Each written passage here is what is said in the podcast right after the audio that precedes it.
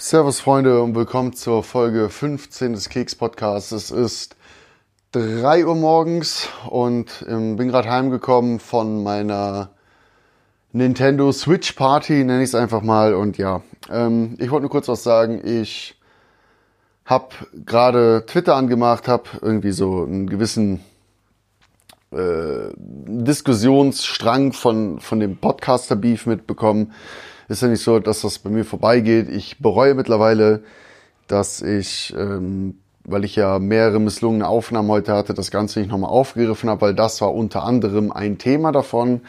Ähm, ja, finde ich super schade, so wie ich das jetzt alles nachvollziehen konnte, soll jetzt Night of the Pots gecancelt werden mit wegen einer Diskrepanz äh, mit einer Person oder ein, zumindest einem sehr, sehr, sehr kleinen Personenkreis halte ich für zu krass, äh, zu überzogen, ähm, wenn man bedenkt, wie viele Leute da involviert sind, um das Projekt irgendwie zu organisieren, durchzuführen, auch wie viele Leute das hören, wie viele Leute da eventuell Spaß dran haben, Begeisterung dran haben, egal ob es darum geht, das zu machen oder zu konsumieren.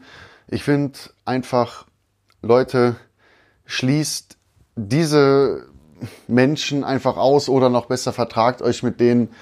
Aber jetzt hinzugehen und das Ganze abzusagen, nee, also finde ich nicht. Gerade, gerade wenn es einfach so wenig ist. Und äh, ja, mein Vorschlag an der Stelle wäre, einfach, wie gesagt, äh, wie eben gesagt, die, die Leute auszuschließen, sich mit denen zu vertragen, keine Ahnung. Aber wenn es äh, um die Einspieler geht, um die zu minimieren, könnte man einfach hingehen und Night of the Pots zeitlich kürzer machen und also weniger Slots anbieten, so dass mehr, mehr Live-Content da einfach ist.